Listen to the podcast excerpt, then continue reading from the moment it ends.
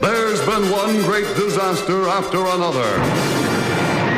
First came the theme, then the birds.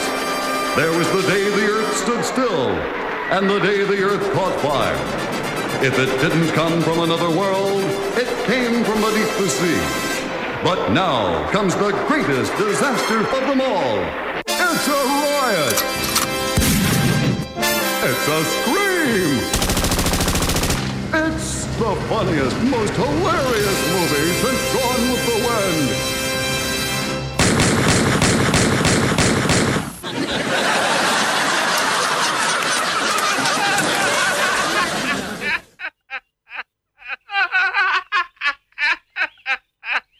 And now for something completely.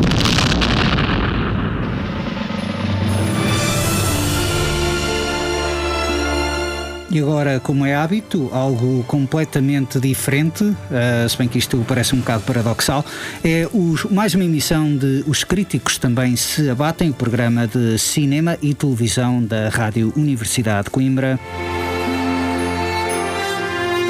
Convosco o Pedro Nora, acompanhado de João Pedro Coutrinho. Como estás? Olá, boa tarde. Boa tarde, estou a ouvir muito bem, acho que até estou a ouvir melhor a ti do que a mim.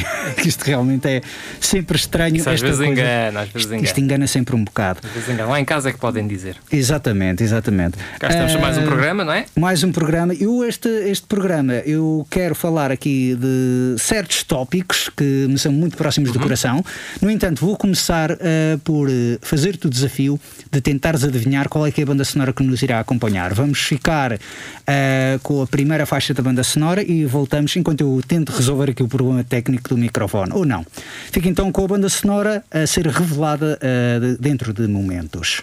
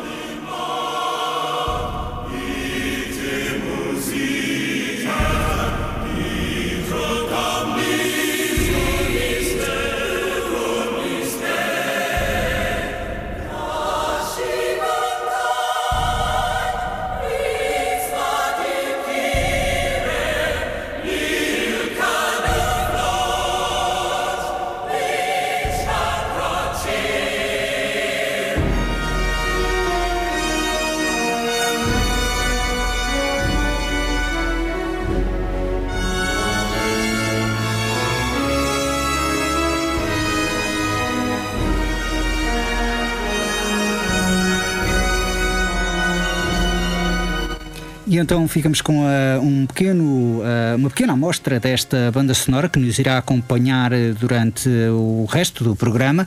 João, uh, reconheces a banda sonora? Sabes qual é que é o filme, por acaso? Ah, quando, tu, quando tu me perguntas isso, eu penso sempre, vou fazer a figura de parvo, porque eu sou péssimo a reconhecer bandas, a reconhecer bandas sonoras. Certo. Mas esta é para mim a icónica, porque okay. é é a banda sonora daquele que é para mim ainda o melhor filme de Batman alguma vez feito. Para ti e para mim também. Uh, é precisamente o filme Mask of the Phantasm. Exatamente. A Máscara do Fantasma, um filme direto para vídeo de animação de, de Batman. A banda sonora é a cargo de Shirley Walker. Uh, nesta primeira música, como também poderíamos ouvir, há uns cânticos que parecem uh, um, pronto, parecem um cântico uh, invocações latinas antigo, do latim antigo ou uhum. E tu uh, próprio até acabaste de dizer, eu nunca soube o que é que isto uh, significava. Sim, nunca, nunca dei atenção ao que eles estavam a cantar. Ok. Sabes que a letra, quando perguntaram à Shirley Walker o que é que é a letra, porque nós já tentámos saber o que é que era a letra e não, não conseguimos decifrar, e ela veio dizer que a letra são nomes de executivos da Warner Brothers uhum. escritos ao contrário e então cantados, lidos ao contrário, só, ou seja, que é um pequeno pormenor de trivia uh, inútil, vá, Sim. mas acho muito engraçado. Outro pequeno trivia uh, acerca desta banda sonora, Hans Zimmer participou na banda sonora, tocou o sintetizador. Hans ah, Zimmer, que mais tarde Sim. ficou conhecido precisamente por entrar uh, nas bandas sonoras do, dos filmes a sério, entre aspas, como as pessoas dizem, do Batman. Eu precisamente não, queria. Não, filmes a sério do Batman, não, não. Pois. Eu queria pegar precisamente nisso. Eu queria pegar em dois tópicos, lá está, como referi, são muito próximos.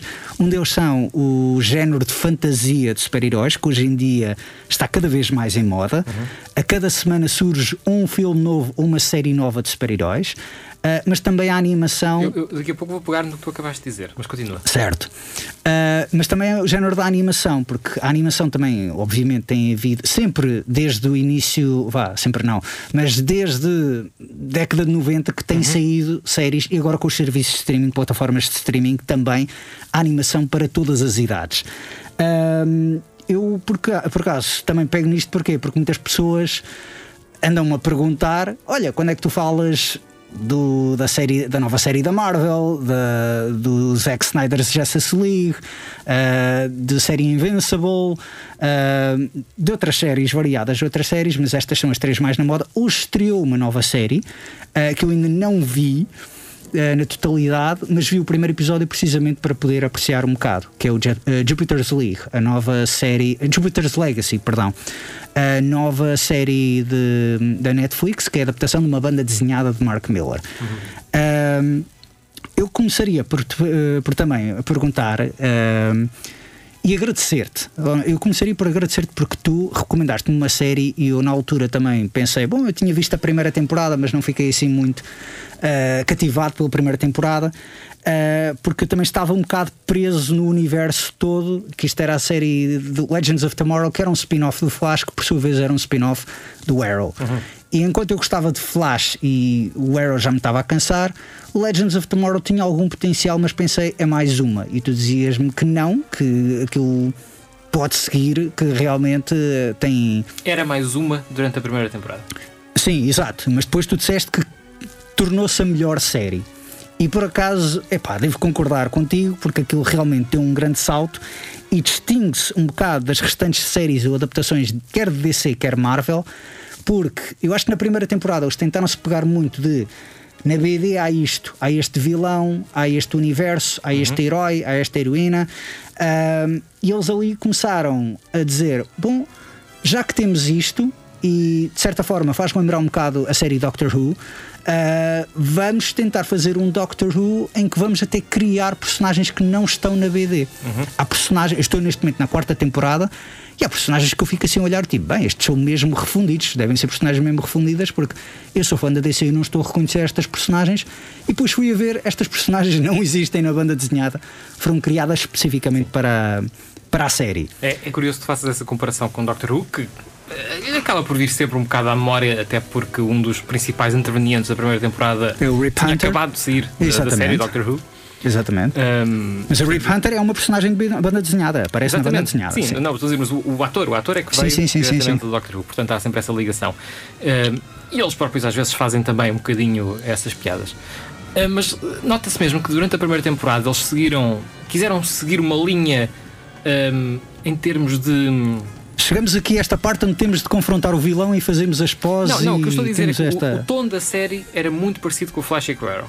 Ah, ok, sim, sim, sim, sim, sim. E não estava a resultar. As críticas foram más. Uh, Lembro-me na altura que, que, que começou-se a falar muito cedo no cancelamento da série. E pois. claramente parece que eles chegam a um ponto em que, ok, não temos nada a perder, vamos atirar o manual às ortigas e vamos fazer o que nós quisermos.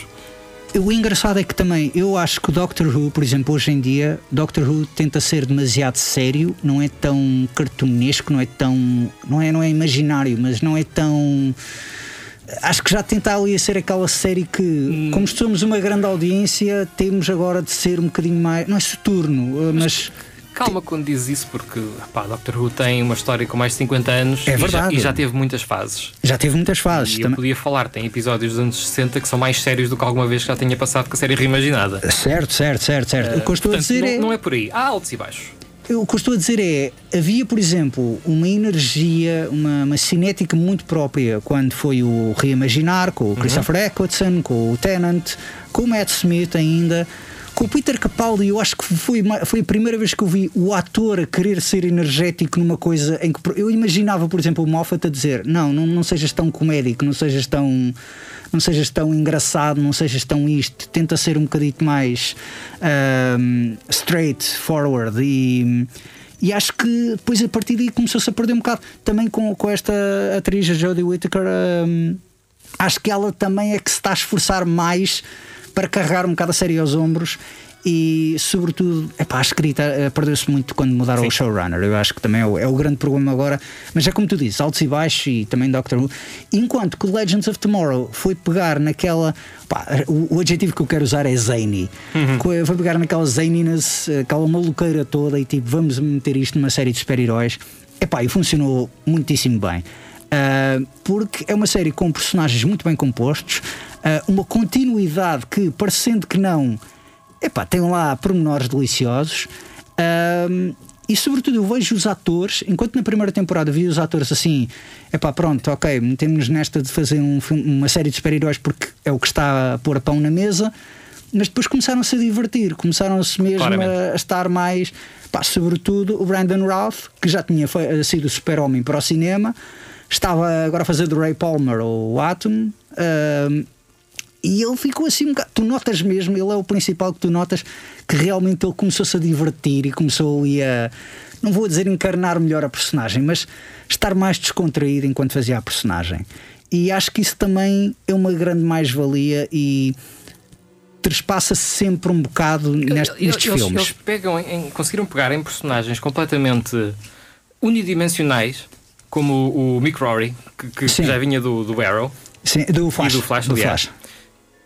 Que, era o típico vilão psicopata sim, sim, unidimensional sim. E, e, transformaram num personagem absolutamente fascinante ao longo da Legend of É verdade, é verdade. Uh, com, embora confesse, sempre gostei mais do, do Snart, do Captain Cold, do que do Heatwave.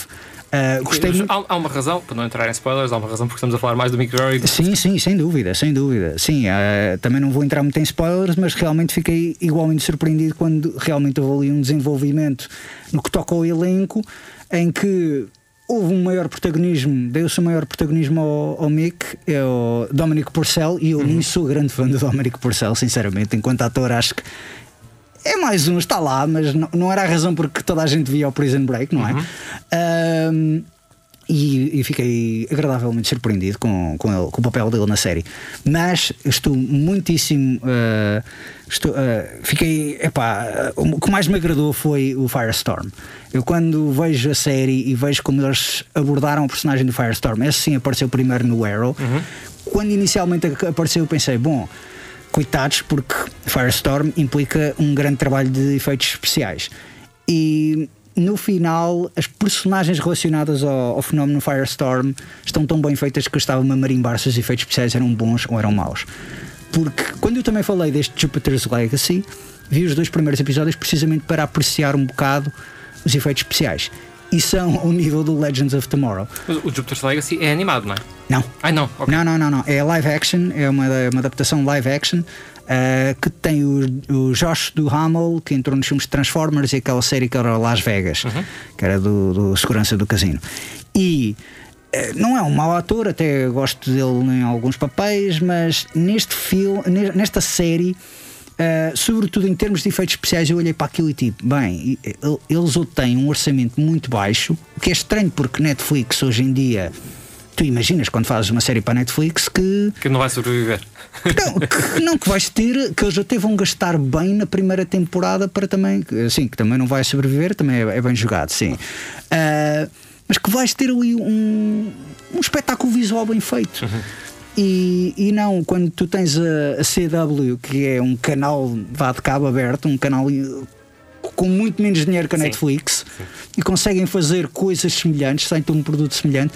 Tu pensas, bom, ok, isto da Netflix se calhar, pronto, também pode ter sido do status quo pandémico. Uh, Aliás, diga-se o que se disser do, do, do, Arrow, por exemplo, e, e, dos efeitos especiais, talvez fracos que o Arrow tinha. O Arrow era escuro como tudo e era, era sempre as mesmas tudo, mas sim. tinha coreografias muito boas.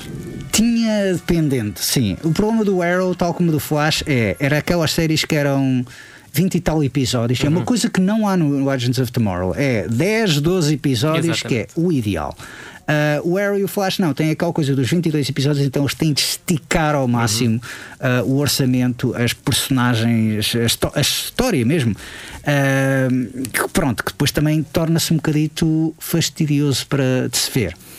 Uh, peguem fastidioso, e porque overlong também porque muita gente pediu para eu falar de Zack Snyder, do uhum. Director's Cut do Zack Snyder.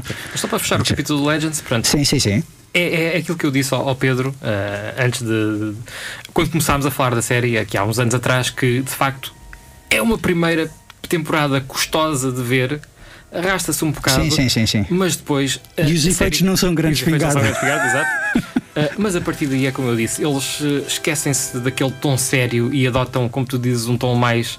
Uh, Zany. Zany, não é? Pois, uh, não sei qual é a tradução agora a falar. Pois, lá está, é, é, é mesmo, há certas palavras que não, não temos correspondente.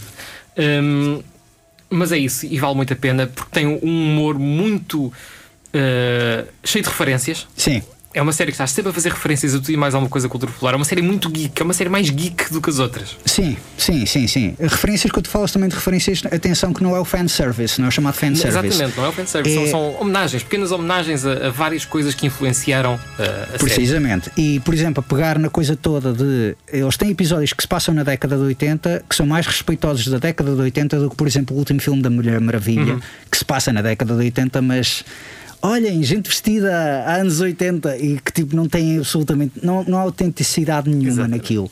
Um, enquanto é, é. É isso, é uma série recomendada para quem gosta de shenanigans sim, ao longo sim, do sim, tempo. Sim, sim, sim. Não, mas mesmo para quem não. É o seguinte, para quem hoje em dia está na moda, os super-heróis estão na moda. E isso é uma coisa que me fascina uh, quando eu vejo as pessoas em massa a ir ver um filme de Vingadores. Uhum. Porque lá está, eu fui ver há 10 anos atrás eu estava a ver, nesta altura, estava a ir à estreia do Thor e posso-te garantir que não estava a sala cheia na estreia do Thor. Até porque foi aquele ponto de viragem que eu próprio eu ficava a olhar para aquilo e pensei: isto não vai funcionar, isto pode não funcionar. E na altura recebeu. Uh, mixed reviews. Foi dos filmes iniciais do MCU que, que mais pôs aquilo em dúvida. Mas lá está, hoje em dia falas de um filme de Vingadores ou de, de uma série de Vingadores e toda a gente vai correr Sim, a ver claro. aquilo. Uh, portanto, é a moda atualmente e acho que realmente uh, Legends of Tomorrow merece uh, ser visto por mais pessoas, sobretudo pessoas que estão então à procura de uma série de super-heróis enquanto não há nada da Marvel. Uh, eu diria que é a segunda melhor recomendação, porque depois vou mais tarde falar de outra recomendação. No entanto, eu gostaria aqui de pegar então uh, Zack Snyder's, uh, Zack Snyder's Justice League, uhum. ou Snyder Cut, como era conhecido, Portanto, falando ainda Cut. da DC, continuando no universo DC. Continuando ainda na DC. Uh, eh, tu uma vez, mas passando aqui na comparação que toda a gente gosta de pegar, que é a comparação DC versus Marvel. Tu e creio que foi a Kátia falaram num programa, enquanto eu estava em sabática, falaram num programa que tu disseste uma coisa que era eu gosto mais das personagens DC mas os filmes da Marvel são melhores ou mais, mais bem feitos. Uh, e ficas com. É frustrante para ti ver os filmes da DC porque as personagens são melhores que, os da, que as da Marvel e merecem melhor, filmes melhores. Uhum. Uh, eu vou concordar, meio concordar contigo, mas vou esclarecer um bocado isso. A DC não tem personagens, a meu ver. Uhum. A DC tem arquétipos. Ou seja, tem modelos pelos quais uh, alguns deles foram até adaptados para a Marvel, mas a Marvel tem um cunho humanista uh, que realmente torna aquilo mais Marvel. E o melhor exemplo disto veio mesmo da banda desenhada, que na década de 80 uh, eh, a DC queria se reinventar, queria fazer aqui um reboot. Fez um mega crossover que era o Crise nas Terras Infinitas, que até já foi adaptado para as séries do, do Arrowverse. E com, com sucesso, diria eu. E com grande sucesso, uh, não cheguei a essa parte ainda, uh, mas lá está, depois de, é Legends of Tomorrow é, é, ver isso. Acho que estou mesmo antes de, uhum. de, de ser esse evento. Sucede que, quando foi da altura da banda desenhada, a DC estava a olhar para, para as vendas e o único, a única revista, a revista que mais vendida a Marvel na década de 80 era X-Men. Sabes-me dizer qual é que era a da DC? Nos anos 80 da Nos DC? Anos 80. Provavelmente algum, algum herói que já ninguém se lembra. Uh, sim e não. Era os Novos Titãs, New Titans. Era a revista mais popular da, DC, enquanto da Marvel era X-Men. Ou seja, não era nenhum uma... dos clássicos, não era nenhum Batman, não, não era, um Batman, não era Super-Homem, exatamente. O que é que acontece? No Teen Titans começou a vender muito bem, porquê? Porque tinha um escritor, o Marv Wolfman, e um artista, o George Pérez, que vieram da Marvel. Então a DC disse: isto, isto, nós temos de buscar o talento à competição para virem trabalhar nas nossas personagens. E daí veio irem buscar um senhor chamado Frank Miller, que estava a escrever e a desenhar o Daredevil. Olha, anda cá a trabalhar no, nas nossas. Que personagem é que tu queres? Eu, ah, o Batman. Então deram-lhe o Batman. Uh, e Super-Homem, mesma coisa para o John Byrne. Uh, que uh, desenhou X-Men, desenhou Fantastic Four, uh, desenhou, já não sei agora, que, uh, Tropa Alpha, que é a equipa de super-heróis canadiana da Marvel, She-Hulk, Vingadores também, fez uma data de coisas para a Marvel. E o que é que sucede? Quando ele chega, ele pediu primeiro o Batman, disseram: Ah, não, o Batman já está com o Frank Miller eh, mas podes pegar em qualquer outra personagem, o Super-Homem. E então ele pegou no Super-Homem, ele reinventou o Super-Homem. Muitas das coisas que tu vês hoje em dia em séries e filmes super, uh, do Super-Homem uh, vieram da, do reboot dele. Por exemplo, o Lex Luthor foi aí que ele passou a ser um milionário excêntrico e não um cientista maluco uhum. que tinha inveja do Super-Homem porque o Super-Homem tornou-o careca. Uh, essa era a origem da Silver Age. E hum, aqui é, é, curioso que ele fez uma boa, um ótimo reboot em que deu voz às personagens secundárias, tornou os inimigos interessantes, tornou o próprio Super-Homem interessante. E eu li uma vez um texto, e eu, pronto, lá está, eu cresci a ler esse Super-Homem porque quando eu era pequeno, as revistas brasileiras. Uhum na altura em que eu comecei a ler é que estavam a começar com essa fase. Portanto, para mim, esse é o super-homem porque eu cresci. Mas eu li um texto há coisa de talvez pouco mais de 10 anos, que era um fulano a dizer porque é que o, o super-homem do John Byrne poderia ter sido, só não é a melhor versão da personagem por um pequeno erro, por uma pequena falha. Ele começa a dizer porque o cómic do Super-Homem é muito bem escrito, é muito bem desenhado, os personagens secundários têm uma importância de vida. É, a exploração introspectiva do super-homem. Tu vês o que é que o super-homem está a pensar enquanto está a voar, está a pensar nos problemas de família dele e como é que ele vai lidar com o, romance com a Lois Lane, a identidade secreta, com os melhores amigos e, essas coisas. Tornando o super-homem mais humano. E depois ele tem uma parte, só há um problema que, torna, que não torna isto a melhor versão do super-homem de sempre. Parece um cómic da Marvel. E ele começa a cascar naquilo, a dizer como é que a DC foi burra ao ponto de dar a, a, uma das grandes personagens dele a um fulano que tornou a personagem da competição. Uh, isto é precisamente para demonstrar que, apesar de muitas pessoas dizerem é tudo o mesmo, na verdade há uma grande diferença nestes universos e como abordar estes universos. E é muito mais ingrato para os filmes fazerem, sobretudo, criar-se um universo cinematográfico. Uhum. A Marvel conseguiu isso muito bem. Porquê? Porque tinha personagens secundários, mas que se ligavam todos. A DC tinha os personagens principais, mas muitos deles dificilmente tu conseguias ligar. Então fazes uma coisa como um Batman vs Superman, uh, Batman vs Super-Homem ou, ou Justice League era sempre um grande desafio. Isto, Zack Snyder uh, fez então o Man of Steel, uh, Batman v Superman, Dawn of Justice, que meu Deus do céu, teve um desenlace que não, não correu nada bem. E depois era para fazer Justice League, entretanto teve uma tragédia familiar, teve de sair. Chamaram a pessoa que fez o, o primeiro Vingador, Joss Whedon, que foi lá, digamos, meter uh, fita adesiva, Sim. tentar ali colar aquilo um bocado a cuspo, e não funcionou nada bem. Então as pessoas começaram a pedir muito o corte original e o Snyder, sendo um excelente uh, comerciante, uhum. Eu acho que ele é melhor comerciante do que, do que realizador, às vezes, porque ele contar histórias, ele é um bocado. Olha para isto, isto é tão fixe. Esta personagem é bué fixe, e depois aparece o vilão que é bué da fixe, e depois é este cenário que é bué, adivinharam, fixe. Ou seja, está sempre com aquela coisa de adjetivos e não tanto dar substância à coisa. Ele, ah, quero fazer o, o filme A Minha Visão. E ele sempre falou que queria fazer do Justice League uh, os Sete Samurais de Super-Heróis chamou-me a atenção porque eu já vi muitos remakes do Sete Samurais do Akira Kurosawa, bons e maus, mas de facto nunca vi nenhum de super-heróis. E pensei, ok, isto é capaz de ser interessante, mesmo que seja um fracasso, será um fracasso interessante. Uh, esta versão que agora está na HBO uh, ah, Portugal, HBO Max, lá nos Estados Unidos, uma coisa que também há de ter em conta, muitas pessoas chamam a atenção que nunca nada foi feito assim, nem nunca nada voltará a ser feito desta maneira. Claro que não, porque o que aqui se viu foi uma jogada de negócios completamente impensável e uns executivos que foram na cantiga e que disseram: pronto, ok, isto é capaz de gerar dinheiro e gerou algum dinheiro. Uh, é até hoje, talvez, o grande chamariz do serviço da HBO, do serviço de streaming.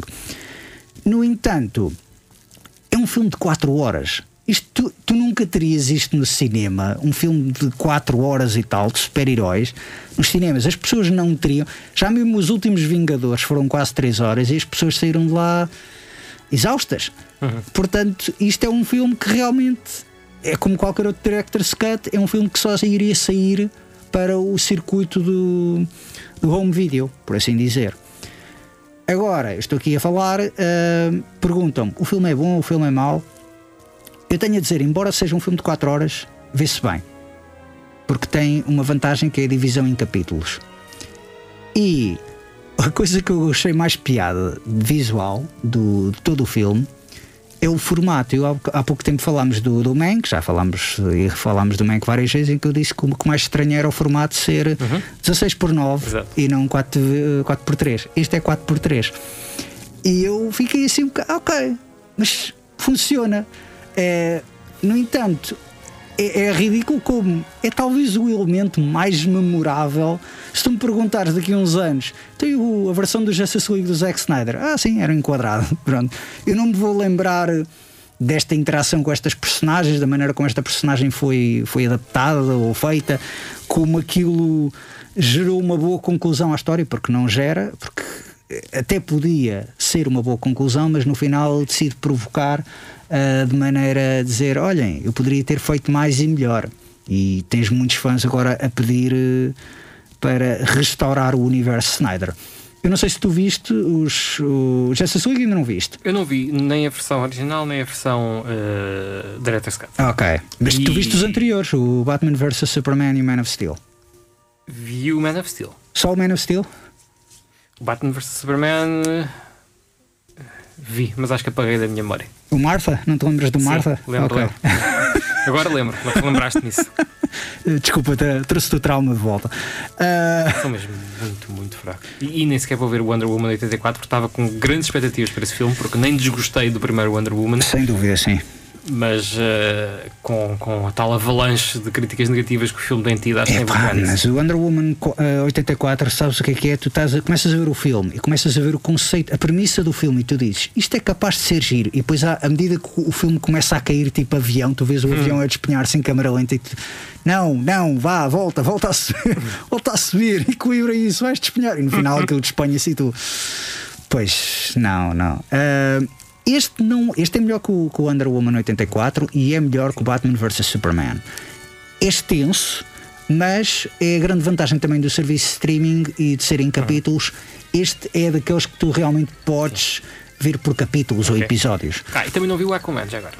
Olha, o Aquaman gostei bastante. Uh, por acaso é engraçado que este uh, pega no sentido visual do Aquaman e da Atlantis de uma maneira completamente diferente do filme do Aquaman em, em, termos de coreografia, em termos das lutas aquáticas, mesmo a maneira como as personagens se comunicam entre elas debaixo de água, é totalmente distinto de um e do outro. Claramente, quem fez o Aquaman, o James Wan, quando viu que o Snyder não ia ser o realizador e que não ia ser assim, ele tipo, pronto, ok, posso fazer a minha coisa. Então fez a cena dele e não tem absolutamente nada a ver com, com o que aparece no Justice League. Do Whedon eu já não me lembro bem, porque esse sim é um trauma que epá, não percas o tempo com, com o filme porque realmente não, não, não se percebe esse, esse filme. Uh, mas aqui, pois também, pronto, uh, depois de falar daqui do, do Snyder Cut, Snyder's Cut, uh, que recomendo, vá, QB, há muitos episódios de Legends of Tomorrow que preenchem melhor as 4 horas, mas pronto, é são produtos com, com hype e com vá, uma publicidade completamente distinta, portanto, compreensível. Uh, eu vou dizer que não é imprestável, que é um bom filme, mas acho que a única coisa que irá demarcar de, das dezenas de filmes de super-heróis que entretanto têm saído, este é somente mesmo o aspecto 4, 4x3, que é o mais ridículo. Ah, ainda por cima, ele agora decidiu fazer uma versão a preto e branco que é o Justice is Grey. E eu, quando me perguntaram, vais ver isto outra vez? Eu, epá, não.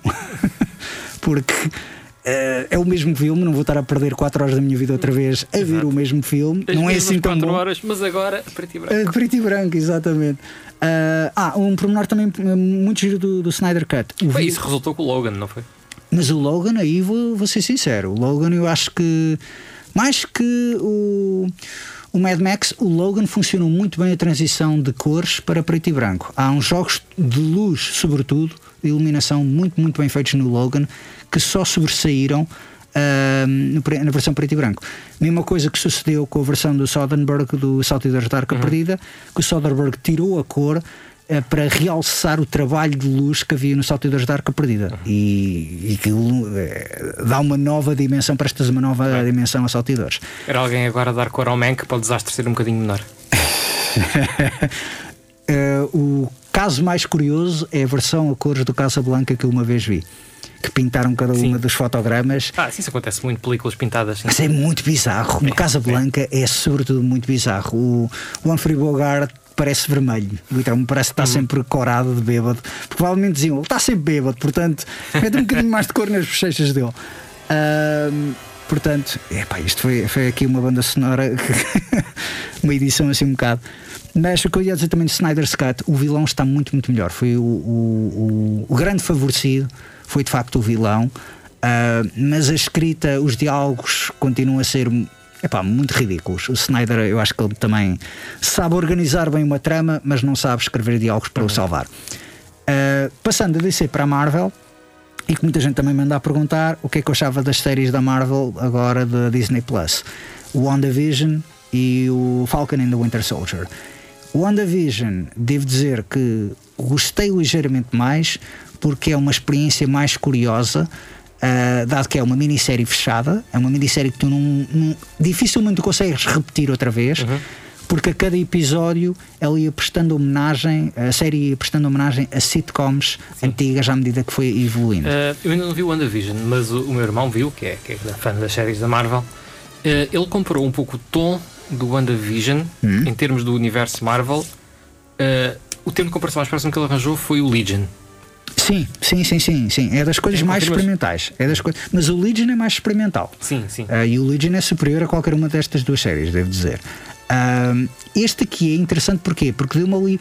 Opa, há um episódio em que eles fazem homenagem ao, ao Bewitched, há outro episódio que eles fazem homenagem ao Full House. Uh, Sim, que... É clássica da televisão americana, não é? Sim, mas tu ouvires, por exemplo, no, no episódio do Full House, tu começas a ouvir aquelas uh, guitarras e pianos muito melancólicos quando era parte de ouvires a lição moral do episódio e tu pensas, é pá, que sentimento de nostalgia. É, é aquela série que te quer levar completamente pela nostalgia e joga muito bem com isso. Sobretudo, eu fiquei com uma saudade parva, uh, uma vontade parva de rever o Malcolm in the Middle porque há um episódio que, pronto, inesperadamente faz homenagem ao Malcolm in the Middle e opa, eu adorei aquilo que muita gente até houve, houve críticos que até vieram dizer ah, fizeram homenagem às séries do Disney Channel? Uh, porque aparentemente as séries Disney Channel foram pegar muito ao Malcolm in the Middle. Epá, e eu fiquei assim um bocado não, isto é o Malcolm in the Middle. E fiquei mesmo muito, muito com vontade de rever porque Pronto, é, é uma ótima série, uma ótima sitcom. Não sei se alguma vez já viste o in the Middle. Acho que nunca vi a série inteira, mas vi vários episódios da série. Vários episódios soltos, portanto também sabes um bocado. Sim, como muita gente foi onde eu fiquei a conhecer o Brian Cranston. É, exatamente, exatamente. E depois isso é o engraçado que o Paul Bettany, a Elizabeth Olsen faz um ótimo trabalho e realmente é o trabalho mais exigente dela, mas o Paul Bettany consegue jogar muito bem desde, epá, desde o Dick Van Dyke até ao Brian Cranston, ou seja, pega nos vários modelos do marido tolo, uhum. do marido vá uh, parvo, do Homer Simpson, que hoje em dia toda a gente diz é o Homer Simpson, é, é o paradigma dessa personagem. Epá, interpreta muito bem entre as variantes, é, é espetacular. Tem um bocadinho de Danny Munners também? Sim, sim, sim. Jackie Gleason. Também, também. Mas não, não tanto. Isso é também mais o, o, o patrão dele num episódio que faz é. um bocado. Não Mas nenhum... não, não há o. One of these pau. days, não. to the moon. Não, não, não, não. Não faz, nenhum, não, não faz nenhuma referência não, há, não, há, não há ameaças de violência doméstica. Não, não há. Mas, mas há ação. Uh, e há também ali um, um, sentimento de perturbador o que é que se está aqui a passar, de um mistério por debaixo daquilo tudo, que também faz lembrar uh, muita gente falou de Twin Peaks, mas eu diria mais o Desperate Housewives, uhum. uh, o, o, Eduardo Mons Tesoura, aquela coisa dos subúrbios Sim. que. Os subúrbios são um lugar assustador quando, quando se quer, não é? Sim, leiam John Cheever se quiserem saber o quão assustadores são os subúrbios. exatamente, exatamente. Uh, depois a outra série é o Falcon and the Winter Soldier, que eu devo dizer, uh, eu muito sinceramente só vou recomendar porque aí uma das coisas que eu gosto muito dos filmes da Marvel é respeitam não a factualidade das BDs, mas o espírito das BDs e o espírito das personagens das BDs. O Falcon and the Winter Soldier tem uma data de conceitos e, sobretudo, uma data de personagens que eu cresci a ler e que eu adorei vê-las representadas no, no grande ecrã, mas no pequeno ecrã. No entanto, é uma série deixa muito a desejar. Porquê? Porque é uma série de ação. Eles tentaram replicar um bocado o Winter Soldier, que é o melhor filme, para mim, o melhor filme do MCU até, até à data, que é um ótimo thriller político de ação. No entanto, se o Winter Soldier era como o Raid, este, os filmes da Raid, ou o Face Off, um filme de John Woo, um daqueles clássicos, o Hard Boiled, este é o Taken, ou seja, uhum. é muito retalhado na edição, é mesmo muito, muito má. É, uma, é o, o Taken ou aqueles filmes do Born, o Born, não o Born Identity, o Born Identity é bem feito, mas as sequelas do Jason sim. Bourne, em que a câmera não para quieta, é, em que é aquela coisa de isto é uma cena movimentada porque a câmera não para quieta, quando na verdade tu não estás a perceber a ação, não é claro o que está a passar. Eu acho que aqui também foi vítima um bocado da, da questão toda do Covid, da pandemia, porque a série foi um para-arranca na produção e, epá, e, e notou-se isso. Foi, foi, foram azares dos bastidores que claramente se notaram no, no produto final. Uh, no entanto, em termos de personagens, epá, o John Walker, que é uma personagem que aparece, que é interpretado pelo White Russell, o filho do Kurt Russell, uhum. é uma das minhas personagens preferidas da Marvel de sempre. É talvez o meu anti-herói preferido da Marvel a seguir ao Frank Castle, ao Punisher. E gostei, lá está, ver a série só por ver o John Walker, para ver este ator a interpretar esta personagem, só para mim já deu ali quatro estrelas à série, mas a verdade a série, eu não gosto muito de dar pontuações. A série é mediana e ou fraca, mas de facto a mim, enquanto fã de ver estas personagens, deu-me realmente aquela pronto, aquela ali um, um, um melhor uh, vá, um melhor trabalho de, de apreciação. Uh, incentivou a minha apreciação, é o que eu quero dizer. Peço desculpa, estou aqui um bocado. Está a ser difícil uh, arranjar os conceitos, expressar-me por palavras. Mas. Isso normalmente é, é bom sinal, faltam umas palavras. Faltam umas palavras. Neste caso, não é necessariamente isso. Pois, mas, é, mas é como eu digo, se me perguntarem, mas recomendas? É pá, não. É, provavelmente não. Há, há, coisas melhores com passar o tempo, é isso que queres dizer? Sem dúvida, mas eu acho que também o problema, e isto é, é, é o problema que eu já estou farto de eventualmente vai acontecer à Marvel, mas eles têm feito muito bem a desviar-se da coisa. É a continuidade vai começar a pesar e tu tens de começar a ver tudo e mais alguma coisa para tu começares a apanhar. Uh, pronto, a perceber pitada do, do, do, ponto inicial dos filmes. Eles até agora têm conseguido desviar muito bem. Mas aqui também não sei como é que a pandemia. Por exemplo, eu estou com algum receio que estes próximos filmes, o Black Widow não, porque já estava feito antes da pandemia, mas o Shang-Chi, o Eternals, que possam correr um bocadinho mal devido a estes entraves em termos editoriais, porque todos os filmes da Marvel tinham reshoots uh, adicionais, coisas ali a aprimorar, e agora com a pandemia custa muito mais dinheiro e eles uhum. provavelmente não vão fazer.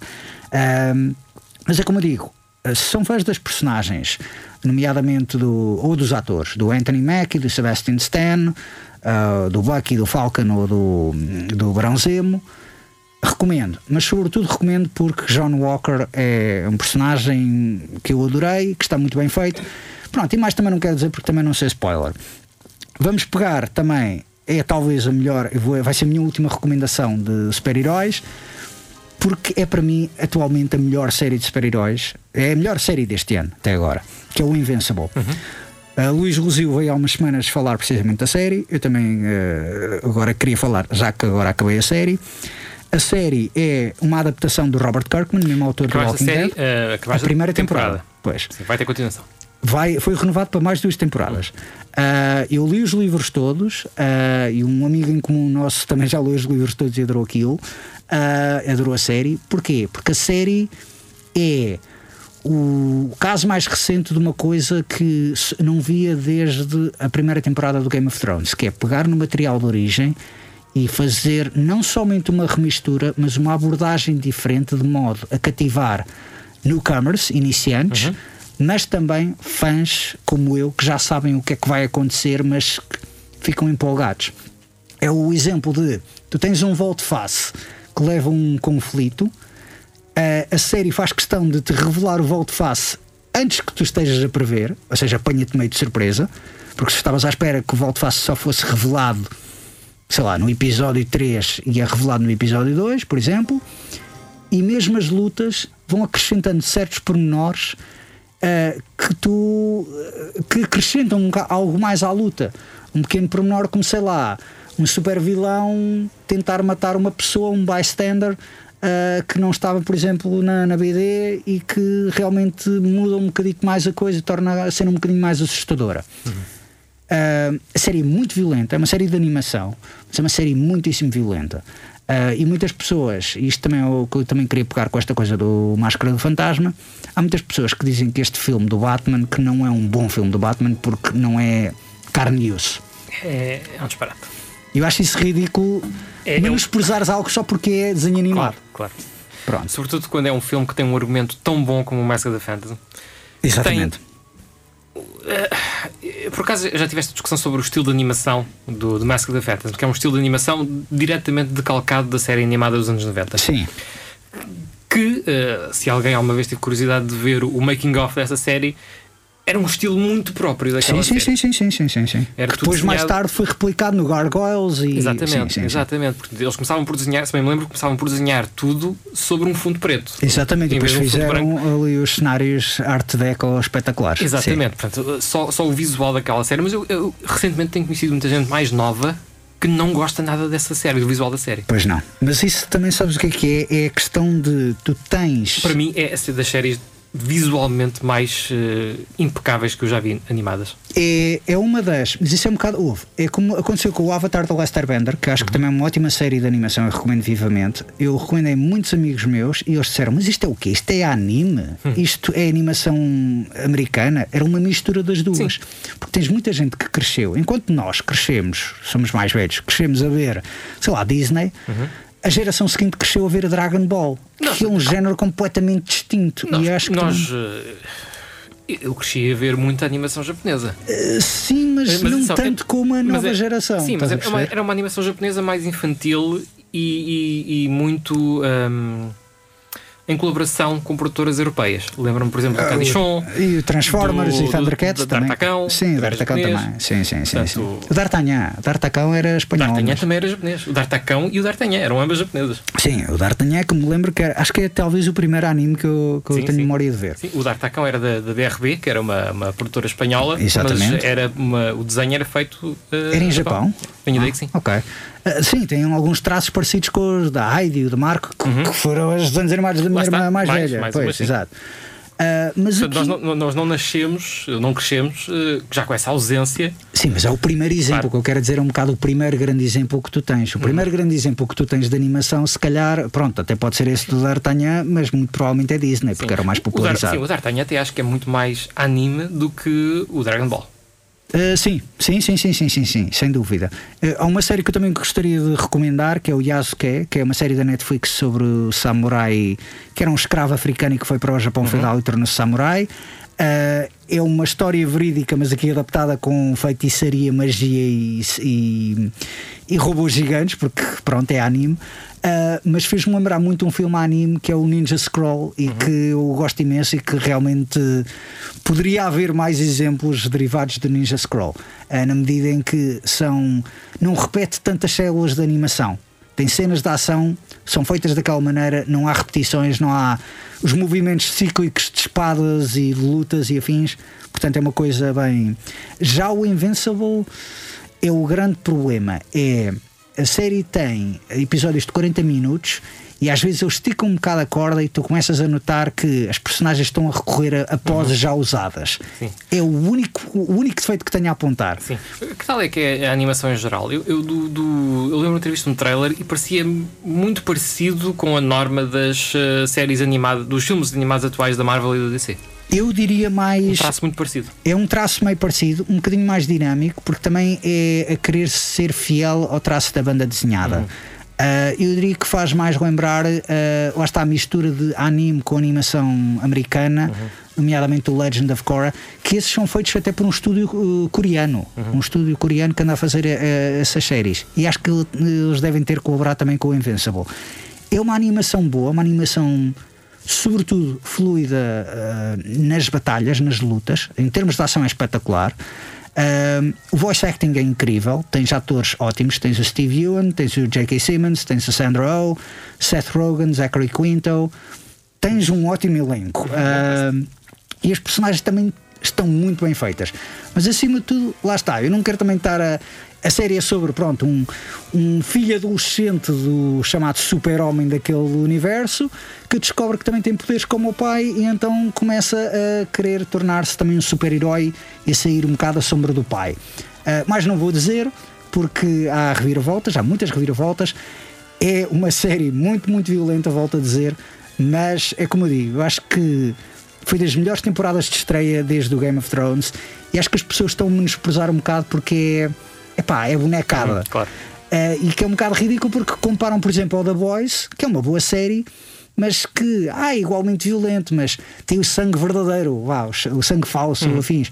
Epá, muito sinceramente, eu não percebo essas coisas. São produtos semelhantes. Não, é por, não sei se as pessoas gostam de ver as coisas em live action porque é mais fácil gozar com o ator porque está vestido com colãs e com o desenho não é assim tão fácil. Uh, eu nunca deixei de ver animação. Eu acho que há animação para todos os gostos e todas as idades. Uh, eu acho que o Patton Oswalt disse muito bem, e é uma coisa que eu adoro. As pessoas antigamente tinham filhos para procriar, para prosseguir a raça humana, a linhagem. Hoje em dia as pessoas têm filmes para ter uma, filhos para ter uma desculpa para voltar a ver filmes de animação. E eu acho muita piada a isso, porque eu realmente noto que há muitas pessoas que não gostam de ver filmes Disney. Eu já, já cresci, mas depois tem uma criança e voltam a ver os filmes Disney, usam aqui um bocado como desculpa para voltar a rever os filmes de, de animação. Vá. Uh, Invincible não vejo com os filhos. Uh, mas recomendo vivamente, acho que é uma das melhores séries de, deste ano. Uh, assim como lá está, Yasuke é, é também uma ótima série. E um, opa, pronto, a seguir é Legends of Tomorrow também, mas Legends of Tomorrow é também live action. E pronto, isto também é como eu digo, vão sair várias coisas. Eh, pegando o ponto final desta coisa da animação, vai sair a última temporada do Castlevania. Hum. Da uh, próxima semana. Eu lembro-me quando saiu a primeira temporada, estava num café e um amigo meu vira-se e diz: Já viste a série do Castlevania? Ah, sim, sim, está porreira. E um fulano que veio ter connosco, que era um fanático de videojogos, ah, uma série de Castlevania? A sério? E como é que é? Os visuais, e as personagens, e a escrita? É boa? E nós, sim, sim, sim. E depois, e os atores? São conhecidos? Ah, um ou outro, mas as vozes estão bem. Eu, espera lá, isso é desenho animado. Ele ficou de pé atrás, quando basicamente hum. estava tudo entusiasmado, nada tirou sim. validade aos argumentos anteriores. Mas a partir do momento em que ele diz: Espera aí, isso é bonecada. É... Mas eu compreendo, compreendo às vezes essa. essa... Epá, por exemplo, eu gosto do universo da Guerra das Estrelas, por exemplo. Eu não gosto das séries de animação. Exatamente, eu nunca. Por causa do design, é. mas para mim é por causa do design. Sim, o design também, aquele design muito 3D, também não gosto muito. Sim, exatamente. Tenho, tenho o mesmo problema, não é, não é o meu estilo de todo. Mas a escrita é muito boa. A escrita uhum. da série, dessas séries, eu pelo menos Clone Wars, comecei a batalhar para ver, ainda não acabei de ver, mas a escrita é muito boa. Realmente aquilo torna-se melhor que a das prequelas, que também não é difícil, é difícil mas. Uh, mas sim, percebo exatamente o que tu queres uh, dizer. É, realmente sim. é. Mas aí. Pá, é como do Batman, muita gente não gosta do visual, do design, porque é antiquado. Uhum. Pronto, mas eu não, não Isso vou não dizer, quer dizer nada. O stop motion do, do, do Wallace and Gromit e do Shaun the Sheep também é antiquado, mas é, é, é, brilhante, é ouro aquilo. Quando saiu o filme da Lego, as pessoas não sabiam se aquilo era Lá stop está. motion, se era computador. Porque exemplo. queriam saber para cascar. Uhum para saber, ah, se isso é computador, computadores é uma porcaria, se isso é stop motion, stop motion é uma porcaria. Só queriam saber para claro. criticar, portanto também. Independentemente de como é feito, é um filme brilhante. Exatamente. Bom, ficamos então com, com esta concordância a terminar o programa. Os críticos também se abatem, regressam para a semana. Prometemos não falar de bonecada na, nas, nas próximas semanas. Até lá, fiquem na companhia da Rádio Universidade de Coimbra nos 107.9 FM ou em RUC.pt.